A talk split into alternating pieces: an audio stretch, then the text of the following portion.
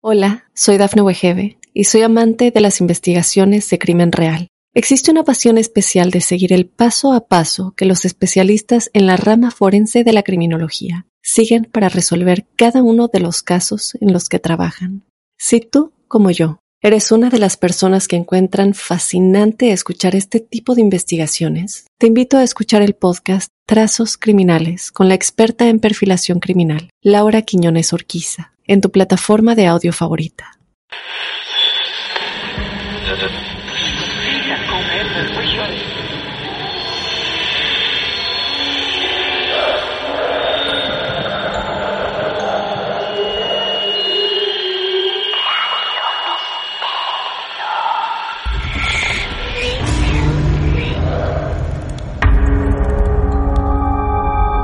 Creo yo que la mayoría de los abuelos son encantadores. El tuyo, el de una amiga, el de un familiar, el que sea. Me animo a decir que desconozco, por lo menos en el círculo de allegados, a mí, alguien que tenga una mala relación con un abuelo. Vamos a escuchar la historia de Luciana. Luciana es argentina, vive en Misiones, en el norte de nuestro país. Alguna vez nos escribió porque tenía una historia para contar. Aparentemente de casa de abuelos. Otra vez, en Marte de Misterio, casas de abuelos extrañas, oscuras también, es lo poco que sabemos de la historia de la protagonista del día de hoy. Bienvenidos a todos y todas a un nuevo caso real en este club de amigos de lo esotérico. En línea ya tenemos a la protagonista de esta noche.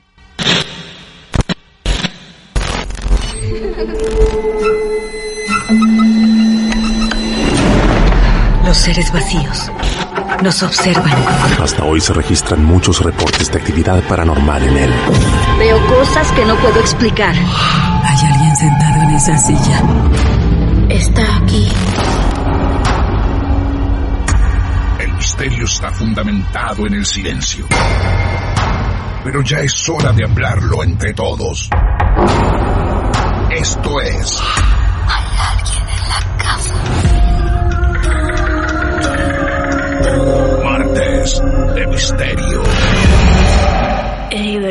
a veces, ¿no?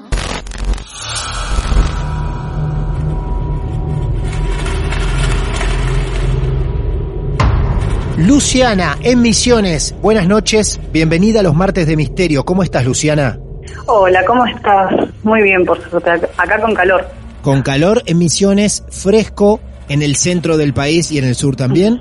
Así que, bueno, ¿qué, es un día de calor en Misiones? Sobre todo para aquel que no conoce el territorio argentino, sabrás que nos escuchan de distintas partes del mundo. Un día de calor en Misiones, bien en el norte del país, bien al norte de Argentina, queda Misiones.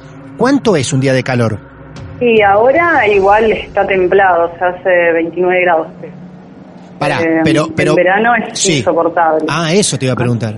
En verano, ¿cuánto llega a ser más o menos la temperatura promedio en Misiones? La promedio es 32, 33 grados, pero hay días que llega a 40 grados. 40 grados, por favor. Bueno, bien, bien, bien, bien. Entonces, Verano todo el año. claro, claro. O sea que lo templado más o menos anda por los 29 grados. Sí, igual, hay días de mucho frío, Ah. eh, pero son, ponerle dos semanas de mucho frío. Claro. Que son 3 grados, 4 grados. Y después sí, empieza a subir, a subir. Invierno son 19, 20 grados. Bueno, días como hoy, 29. Bien, bien. Bueno, así que solamente dos semanas de frío tienen en Misiones. Mira vos, estas cosas, menos, sí. estas cosas me gusta charlarlas porque, bueno, de distintas partes del mundo, mismo de Argentina, eh, vamos conociendo cuáles son las cuestiones geográficas de clima, Claro. ¿eh? Eh, que a veces nos enseñan en el colegio y solemos olvidar. Muy bien. Vamos a lo que nos reúne A lo nuestro. en esta ceremonia. Luciana nos escribió, dijo que tenía su caso real para contar. ¿Cuántos años tenés, Luciana? 28. 28. ¿Esto te ocurre a qué edad más o menos? La niñez y después parte de la adolescencia. Se extiende por unos Mis años. abuelos están muertos desde hace 8 años ya. Sí. Y desde entonces no he vuelto a la casa de ellos porque los, los hechos que voy a narrar ocurrieron en la, en la casa de ellos. Nos vamos a dirigir a la casa de tus abuelos cuando eras muy pequeñita. Vos entonces me decís que hace ocho años no pisás la casa de tus abuelos. No, hace ocho años que no piso y realmente em, no es un lugar donde, por ejemplo, me gustaría dormir sola, porque eh, Ah, he bueno. dormido ahí y es uno de los hechos que voy a contar. Bien. Pero no. Bien. Nos estás, nos estás preocupando un poco ya con este antecedente que estás imponiendo en, en la narración. Eh, pero bueno, vamos ahí entonces. Vamos directamente a tu infancia, vamos a ver dónde empiezan y por qué a suceder algunas cosas. Así que te empezamos a escuchar atentamente.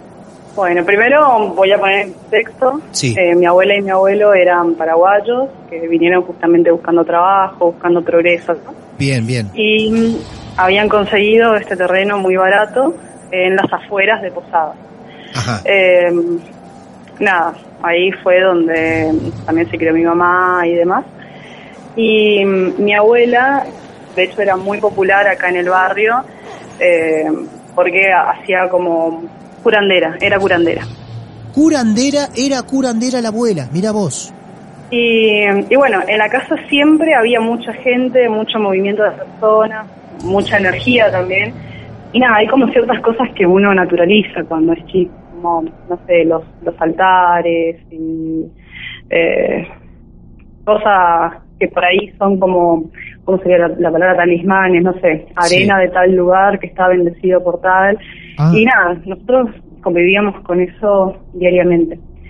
Eh, siempre había como un ambiente, hay todavía, un ambiente un poco opresivo Sí. al, al ingresar. Ajá. Y mm, bueno, uno de, de los primeros episodios que tuve cuando era chica y, me quedé a dormir en una ocasión, em, fue soñar que me levantaba e iba al comedor y estaba era un día normal donde la gente caminaba, mi mamá andaba, mi abuelo estaba cocinando y de repente veo que en el comedor hay un hombre totalmente blanco acostado en el piso, desnudo, eh, con un grillete en el pie y mm, como si estuviese muerto ahí. Ahora lo, lo digo y me da escalofríos. Qué loco. Eh, eh, tuve, bueno, ese sueño cuando era muy chica, me había despertado con, con miedo y demás. Y, y bueno, mi abuela poco a poco fue como enloqueciendo a medida que fueron pasando los años. Pero espera, espera Eh. un segundo, espérame. Vos cuando ves a este señor, ¿es el primer hecho que vos vivís en la casa de tus abuelos? Es el primer hecho que recuerdo. ¿Qué recordás? Eh, Perfecto. ¿Tenías cuántos dos. años? Siete, seis, siete. Bien. ¿Seis o siete años nada más tenías? Cuando ves a este, cuando ves a este señor, ¿vos le decís a alguien, a tus abuelos, a tu abuela mismo, vi esta cosa? No, eh, no, no, no. O sea, simplemente fue como impactante eh, porque, nada, todo el mundo actuaba normal y, y eso estaba ahí. Eh, pero, pero bueno, o sea, como que quedó en mi recuerdo y quedó así como algo que, que, que siempre tuve como bastante respeto a ese lugar de la casa. Bien. No, Ajá. Ok. Entonces al mismo tiempo decís que de a poco vos, vos tenés este hecho en la casa de tus abuelos y al mismo tiempo empezás a notar que tu abuela se entra a volver loca. Claro, empieza mm, a tener reacciones violentas, a desconocernos, a... Mirá. Eh, nada, o sea, como, y es por episodios, o sea, como que por momentos estaba bien y después como que empezaba a decir cosas, empezaban a desaparecer cosas también de la casa y... mm, ¿Podés describirme, como- podés describirme hasta donde vos quieras, ¿no? Sin meternos demasiado en la intimidad de la familia, pero un, un hecho violento para representar qué sería volverse loca o tener un hecho violento a tu abuela? Por ejemplo, eh, estar sentada, tranquila, y de la nada agarrar el bastón y querer golpear al aire y Ah. eh, golpear la pared y, y nosotros mantener un radio como para que no nos, no nos alcance a golpear eh, y que después se le pase y esté todo bien. Cuando quería golpear a algo, o lo que intentaba golpear, ¿hablaba, decía algo, le hablaba a alguien? Eh, hablaba, pero no era eh, inteligible, o sea, por lo general Sí. eran cosas que no, no tenían sentido. Lo que iba Claro, claro. Me imagino la cara, la cara de ustedes, ¿no? La, No, la sí, situación. sí, eh, aparte una persona muy querida. Claro. Que, nada, que, que de repente, pero eh, el médico nos decía que era demencia senil y que estaba avanzando al Parkinson y demás. Ah, y, bien. Y bueno.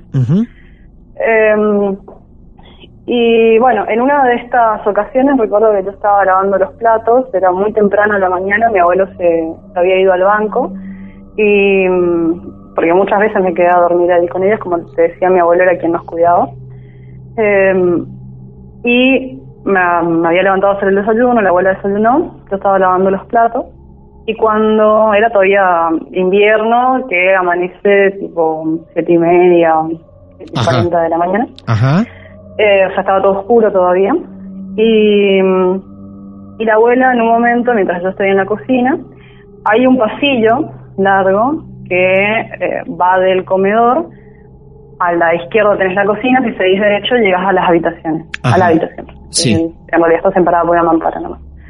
Em, bueno, entonces cuando la abuela está pasando por el pasillo, en un momento para enfrente de la puerta de la cocina y me mira, yo estoy lavando los platos, y en eso me sonríe, le saludo, eh, como que está todo bien, sigo lavando los platos y mira hacia el otro lado y eh, presten atención a, a este lugar porque Sí. lo voy a, es, es donde después me ocurren cosas. Bien, bien. Eh, hay un, un pe- pequeño mueble, como una mesa, pero con un cristal para poner los vasos y demás, eh, que está contra la pared. Y hay como un pequeño codo ahí que hace el pasillo que se, que se achica más el pasillo. Sí. En cierta medida, o sea, como que la mesa está ahí y a- encima de este, de este lugar hay un cuadro. Bueno, esa, ese es eh, el ambiente, ¿no? Bueno, mi abuela pasa enfrente de la puerta de la cocina, me saluda, me sonríe, se da la vuelta, mira hacia este esta mesita, sonríe de nuevo y me vuelve a mirar y me dice, este es mi guardián. Y sigue caminando como si nada. Y, y yo ahí, nada, me dio escalofríos y demás, pero digo, bueno, no, no, es parte de la demencia de la abuela, no, no pasa nada. Hola, soy Dafne Wegebe y soy amante de las investigaciones de crimen real. Existe una pasión especial de seguir el paso a paso que los especialistas en la rama forense de la criminología siguen para resolver cada uno de los casos en los que trabajan. Si tú, como yo, eres una de las personas que encuentran fascinante escuchar este tipo de investigaciones, te invito a escuchar el podcast Trazos Criminales con la experta en perfilación criminal, Laura Quiñones Orquiza, en tu plataforma de audio favorita. Tu abuela te dice, Eh, este, este es mi guardián. Exacto, este, es Este- mi guardián. Ajá, claro. Ella vio algo que vos no, lógico. Claro, Bien. exactamente. Em, pero bueno, en ese entonces, como siempre lo descartábamos como que era la demencia de la abuela y, demás. Bueno, después, más centrada en, en la adolescencia, o sea, 13, 14 años, estábamos con mi hermana en la casa de ellos dos y estábamos mirando la tele. Em, mi abuelo de nuevo no estaba, estaba mi abuela nada más y había venido de visita a mis tíos que son de Chaco. Em, en ese, mi tío siempre dormía en una piscita que está en el fondo de la casa, o sea, está aparte de la casa, que se pasa por el costado y bueno. Como estábamos mirando la tele, ahí atrás de la tele hay una ventana eh, que da justamente al pasillo y que va a la, a la casita del fondo. Y mm, bueno, estábamos así en eso, solamente estábamos mi abuela, mi hermana y yo. Ajá. Y mi tío que no estaba, que había salido, pero que iba a regresar en cualquier momento, que tenía la llave, todo. Bueno, entonces yo mm, estábamos así, tranquilos los tres, mirando la tele, y en esto veo que hay una sombra en la ventana. O sea, como que pasa alguien por la ventana, eh, como que lo veo por, por el rabillo del ojo, ¿no? Eh, entonces mi hermana me dice, ¿viste eso? Y yo le digo, sí, debe ser el tío que volvió.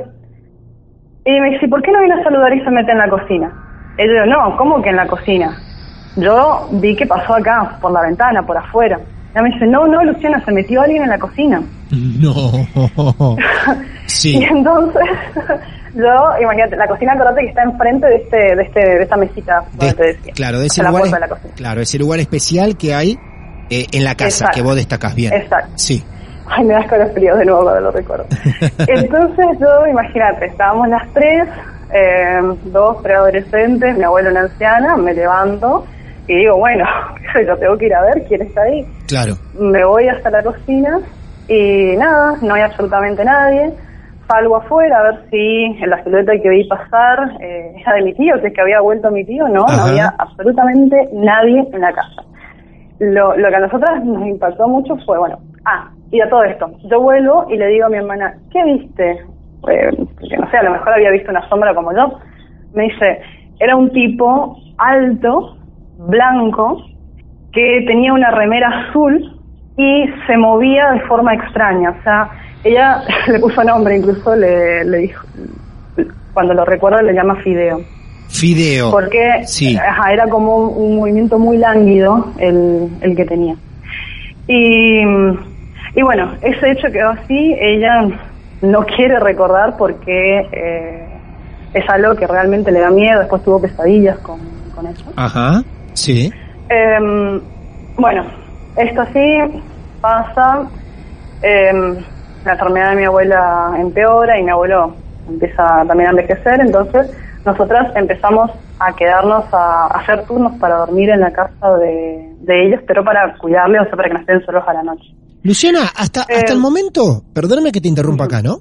Ahora vamos a empezar a hablar desde la época en la que ustedes empiezan con las guardias, sobre todo nocturnas. Y ni quiero esperar lo que se viene con esto. Pero hasta ahí, esas cositas que pasaban, que ustedes ya iban observando, viendo, tanteando en esa casa, ¿las comentaban con tu papá y con tu mamá? Porque hasta ahora no mencionaste tus padres. Claro, sí. Mi mamá, eh, la había mencionado anteriormente que siempre iba y venía. Mi papá Sí. por lo general estaba todo el día trabajando. Bien, Entonces, claro.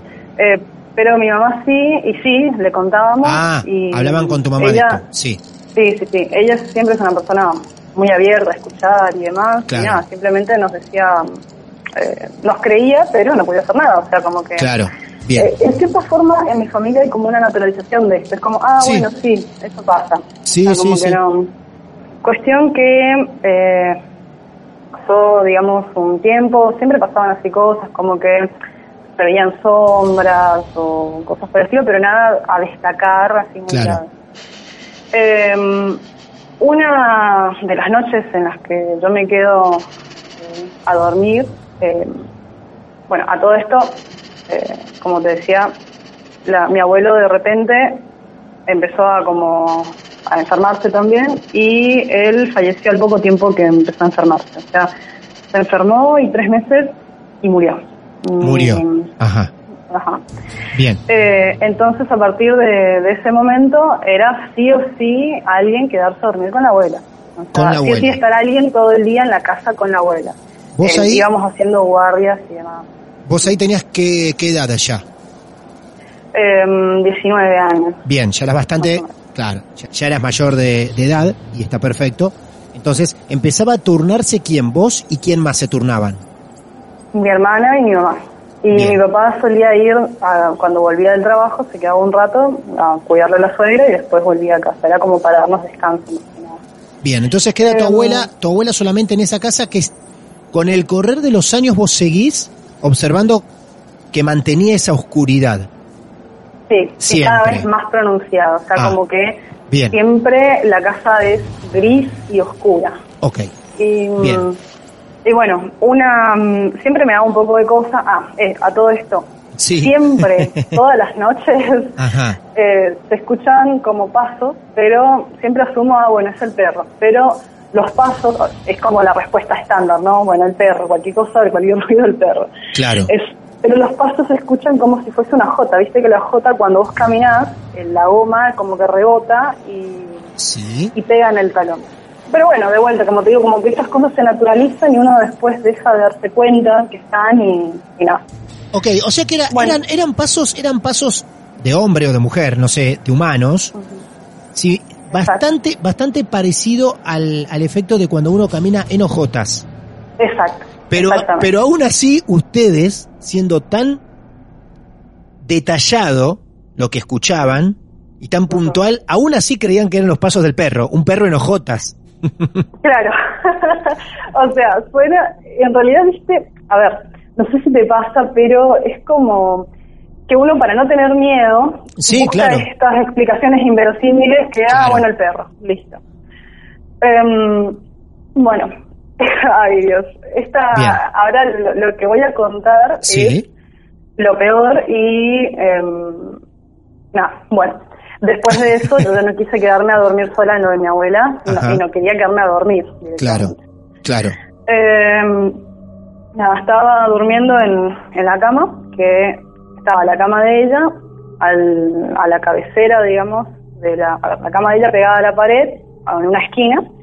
A la cabecera de ella estaba la tele, que estaba apagada, y mi cama estaba al lado de la tele, digamos, o sea, en- como en la otra punta de la habitación. Ajá. Em, yo siempre la acostaba a dormir, apagaba todas las luces y me acostaba a dormir porque ella, también una mujer de campo, dormía con las luces apagadas, todas apagadas. Em, bueno, fui, me acosté y, y dormí como, como tantas otras noches. Y en eso, a la madrugada, me despierto porque siento que alguien está sentado en mi cama. Ajá. Y siento que está sentado a los pies de mi cama. Sí.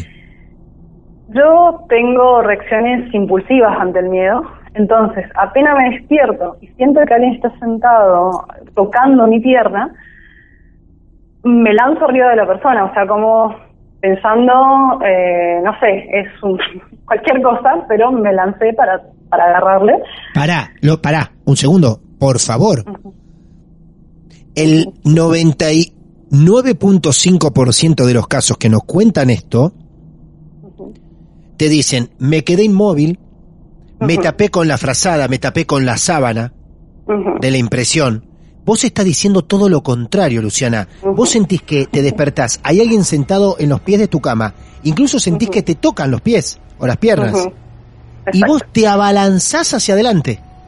Exacto. Yo me lancé con todo el peso de mi cuerpo Sí, para a- tumbarle y atraparle y pelear. O sea, tengo, Sí. evidentemente, ante el miedo, mm, Esa reacciono reacción. instintivamente así. bien. ¿Y? No es la primera vez que reacciono así. Claro. Eh, nada, no había absolutamente nada. Me, me topé con el colchón, casi caigo de la cama. Eh, obvio, me levanto de golpe, enciendo las luces, no hay nada. Nada, Bueno, claro. Listo, listo, no pasa nada. Vuelvo a apagar las luces, eh, tomé agua, qué sé yo, no, no pasa nada. Voy, me acuesto de nuevo y empiezo a dormir de nuevo.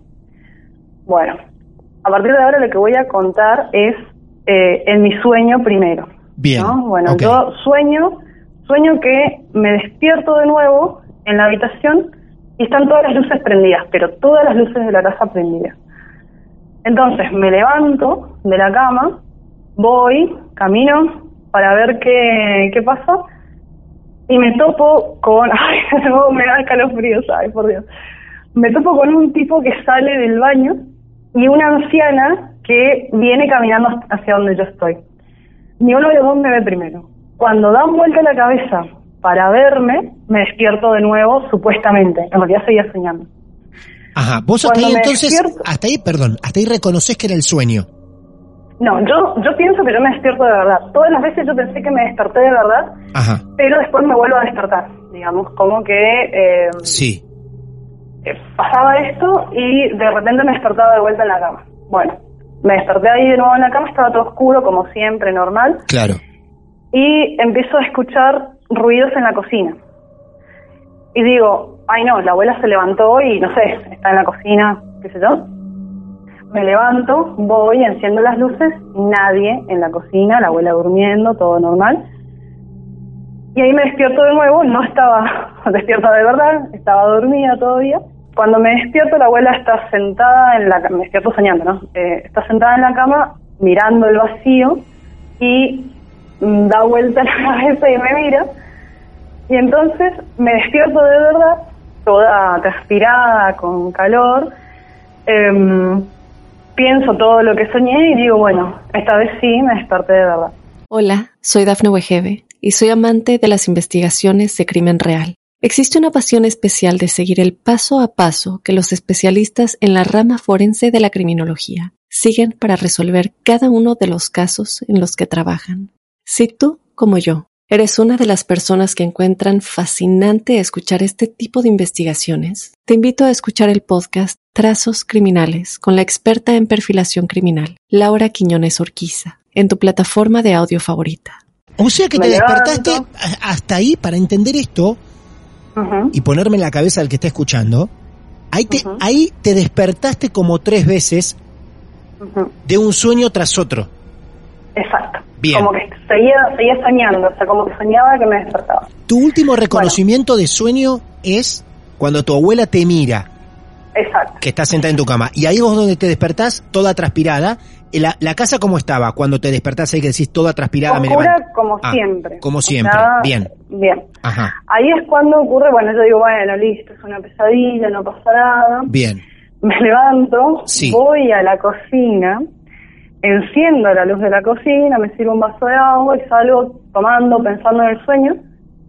Y ahí me quedo helada, porque veo el mueble este, Sí, ay, me da frío de nuevo, el mueble de este, eh, que te había dicho que había un cuadro arriba, sí, sí. bueno, que estaba en la pared, el cuadro caído sobre el mueble, roto, y con un hilo de sangre. No. Entonces, nada, yo me quedo petrificada y Sí. nada, simplemente sigo tomando el agua y pienso que tal vez sigo dormida. Voy, me acuesto de nuevo y me duermo. Pará, Bien, te estoy interrumpiendo Ajá. un montón, pero es una historia complicada de seguir, pero porque hay un sueño y otro sueño y otro sueño más y te despertás.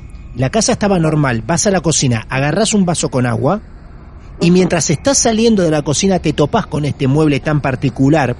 Recuerdo que es el mismo mueble donde tu abuela hace unos minutos te decía, ahí está mi guardián. O hace este es mi unos guardián. años me decía sí, sí. Claro, Eh, bien, bien. Yo dije hace unos minutos porque lo contaste hace unos minutos, por eso. Ajá, sí, sí, sí. Entonces, tu abuela te había indicado que ahí estaba su guardián. Y vos ves ese cuadro caído, roto, y un hilo Con de sangre. sangre.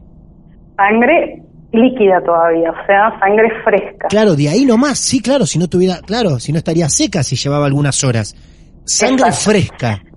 Wow. Exacto. Bien. Bueno, entonces en mi mente, como me había despertado tantas veces, pienso, bueno, tal vez eh, estoy soñando de nuevo.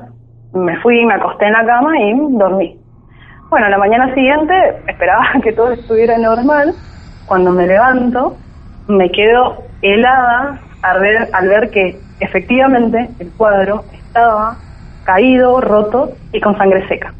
Y ahora la sangre seca. Claro. Exacto, porque habían pasado horas.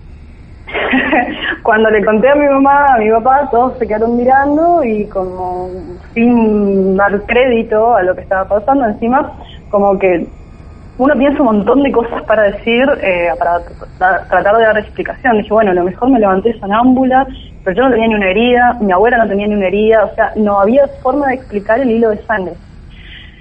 Em, entonces nada, mi mamá al final lo que hace es, eh, esa sangre seca quedó ahí como tres días, hasta que mi mamá dijo al final, no, listo, vamos a limpiar esto y el cuadro se escondió, o sea, ese cuadro no sé ni dónde estará ahora, pero no se volvió a colgar. ¿Vos recordás que tenía ese Eh, cuadro? ¿Qué imagen Era un tenía? paisaje. ¿Cómo? Era un paisaje, un paisaje nada más. Un paisaje. Eh, un paisaje con un árbol, como un campo y, viste esos cuadros viejos que, no sé, lo- Sí, la gente antes por ahí lo compraba y bueno, lo, lo colgaba y sí. eh, encima tenía el marco así. Nada.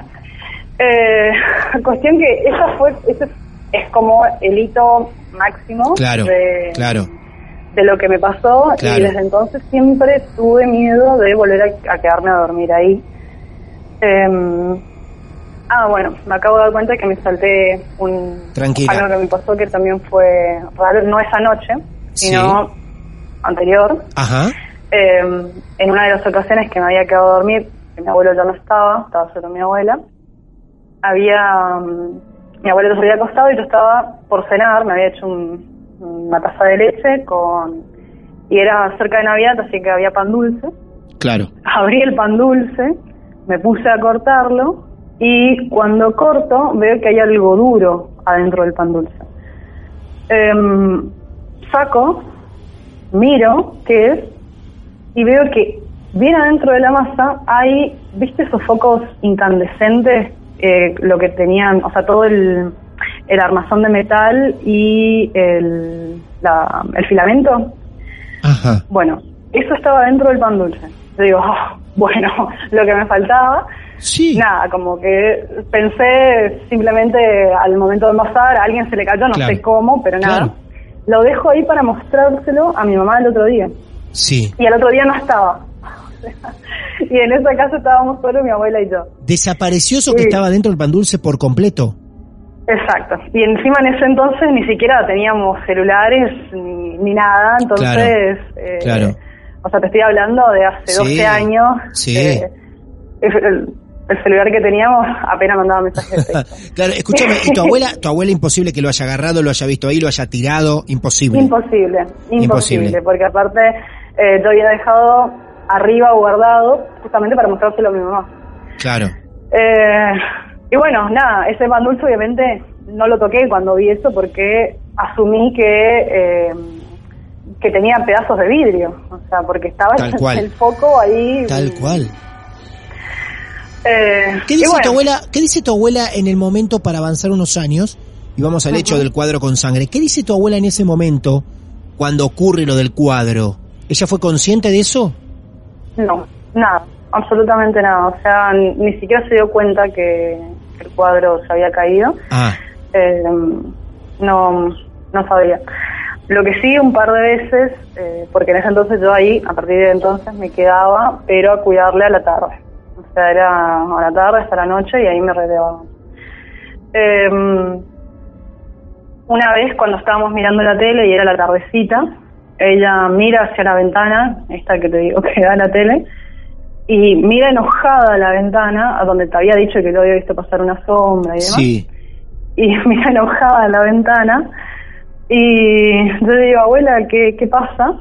Y me mira y me dice, cerrá esa ventana, Luciana.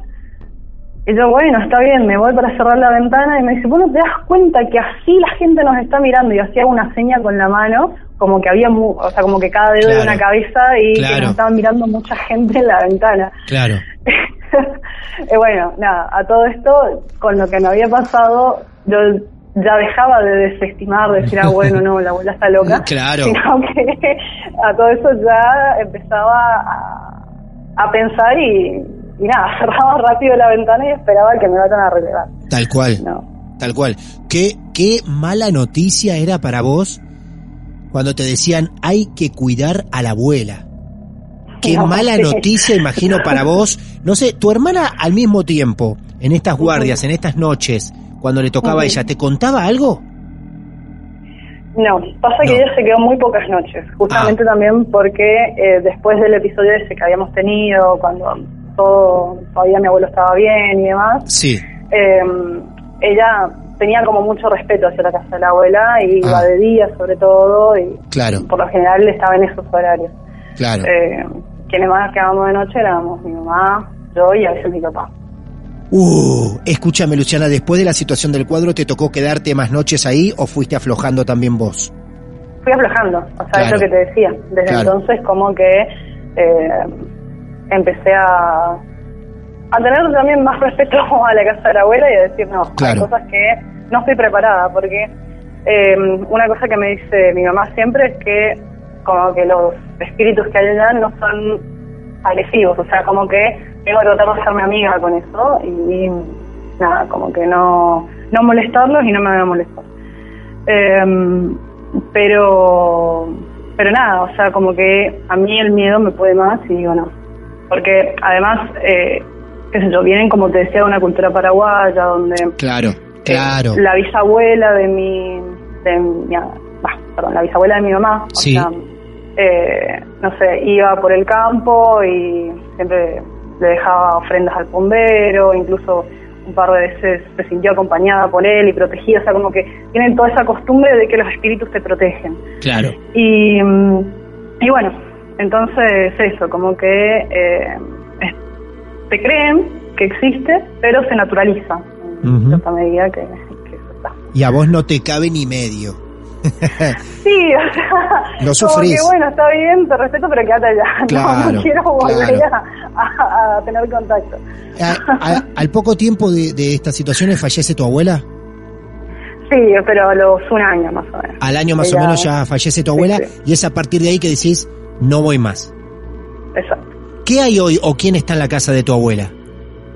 Eh, están alquilando, mi mamá alquila y Bien. nada, bueno, a, a todo esto. Con Sí. esta gente, no, con la gente que vive ahí, no, no es que tenemos mucho contacto, eh, sobre todo mi mamá, o sea, yo no los conozco, pero le han contado a ella que a veces pasan cosas, o sea, Claro. que han visto una silueta en el tanque, subiendo por el tanque, Sí. que mm, nada, un montón de cosas, eh, varios de los cuadros los habían bajado justamente porque como que les daba miedo y, y nada, está en alquiler y, y seguirá estando en alquiler.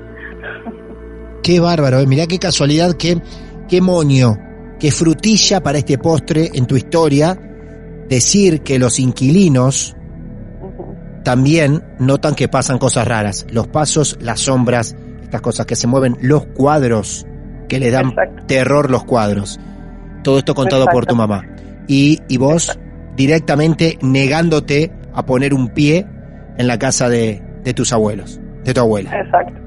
Muy bien. Bueno, eh, Luciana, gracias por haber confiado en nosotros, en habernos contado, no solamente nos cuentan historias especiales, sino que también muchas veces desnudan situaciones internas familiares, para las cuales nosotros también les agradecemos. Así que eh, haberte cruzado en esta historia ha sido un placer, ¿eh? Muchas gracias, eh, muchas gracias por, por citarme para contarla. Por favor, un beso grande, Luciana. Muchas gracias. Beso, chao, chao. Adiós, hasta luego. Luciana, su historia y otra casa de los abuelos. ¿Cuántas veces ya han sido protagonistas sus abuelos de estas historias? Creencias, acciones, actividades que corren de generación en generación y que llegan hasta ustedes. Y ustedes que lo acercan a nuestros martes de misterio. Por eso si tenés tu historia para contar, como siempre les decimos, contactanos. Nos podés buscar en las redes sociales, arroba martes de misterio en Instagram, Facebook, Twitter. Podés escribirnos un mail privado, martesdemisterio arroba gmail.com. Y aquí las esperamos, los esperamos. Desde cualquier parte del mundo te escuchamos. Mi nombre es Martín Echevarría y este club de amigos de lo esotérico, de lo misterioso, tendrá las puertas abiertas para el que quiera contar. Muchas gracias. Está aquí. Atrévete a escucharnos de noche.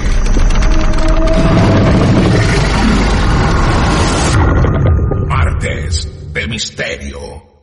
Hola, soy Dafne Wegebe y soy amante de las investigaciones de crimen real. Existe una pasión especial de seguir el paso a paso que los especialistas en la rama forense de la criminología siguen para resolver cada uno de los casos en los que trabajan. Si tú, como yo, eres una de las personas que encuentran fascinante escuchar este tipo de investigaciones, te invito a escuchar el podcast Trazos Criminales con la experta en perfilación criminal, Laura Quiñones Orquiza, en tu plataforma de audio favorita.